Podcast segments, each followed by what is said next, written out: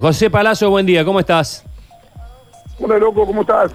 Bueno, eh, tuviste la reunión ayer a las 2 de la tarde, intentamos comunicarnos con el ministro Cardoso, con la titular de la Agencia Córdoba Cultura, no, no, no pueden hoy, no sé, están de feriado, qué, pero bueno, queríamos saber cómo fue la reunión. Bueno, la reunión yo la dividía en dos partes.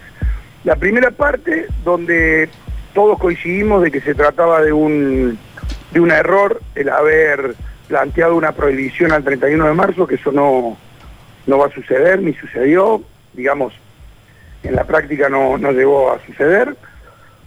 Y el resto eh, fue muy interesante porque primero el ministro Cardoso nos dio una charla muy ilustrativa de cómo funcionan facetas del virus que nosotros no conocemos, para que en el marco de ese contexto tuviéramos una charla. Después nos mostraron un poco sus mecanismos para poder adherir al protocolo nacional. El protocolo nacional, para que la gente sepa, es un listado de sugerencias y reglas que el Estado Nacional le pone a disposición a las distintas jurisdicciones para que a partir de ahí construyan protocolos de cada uno de los lugares para hacer los shows.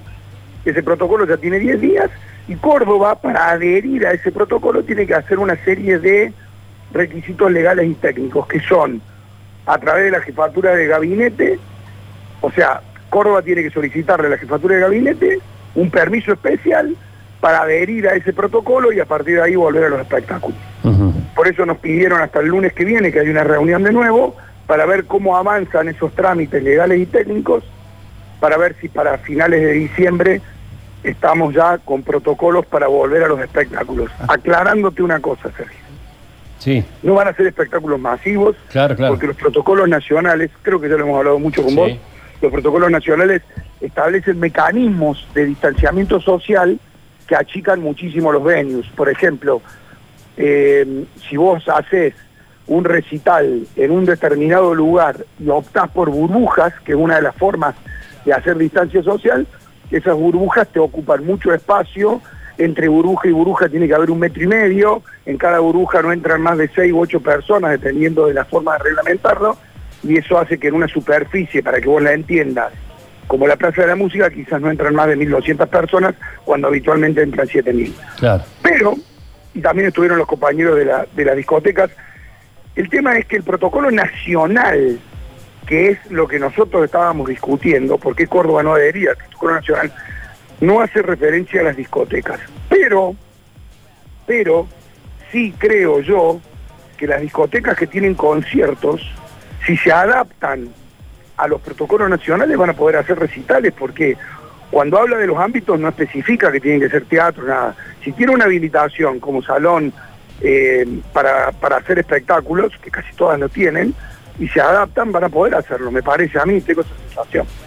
Eh, bueno, entonces, eh, eh, ¿se puede decir que salieron conformes? Porque el sábado, el sábado estabas muy, muy, muy afectado.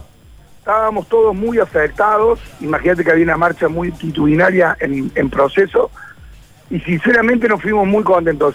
Primero creo que hubo una positivísima reacción del gobernador de poner en marcha, a pesar de que era fin de semana, a todo el equipo de salud y de cultura a trabajar en el tema a recibirnos.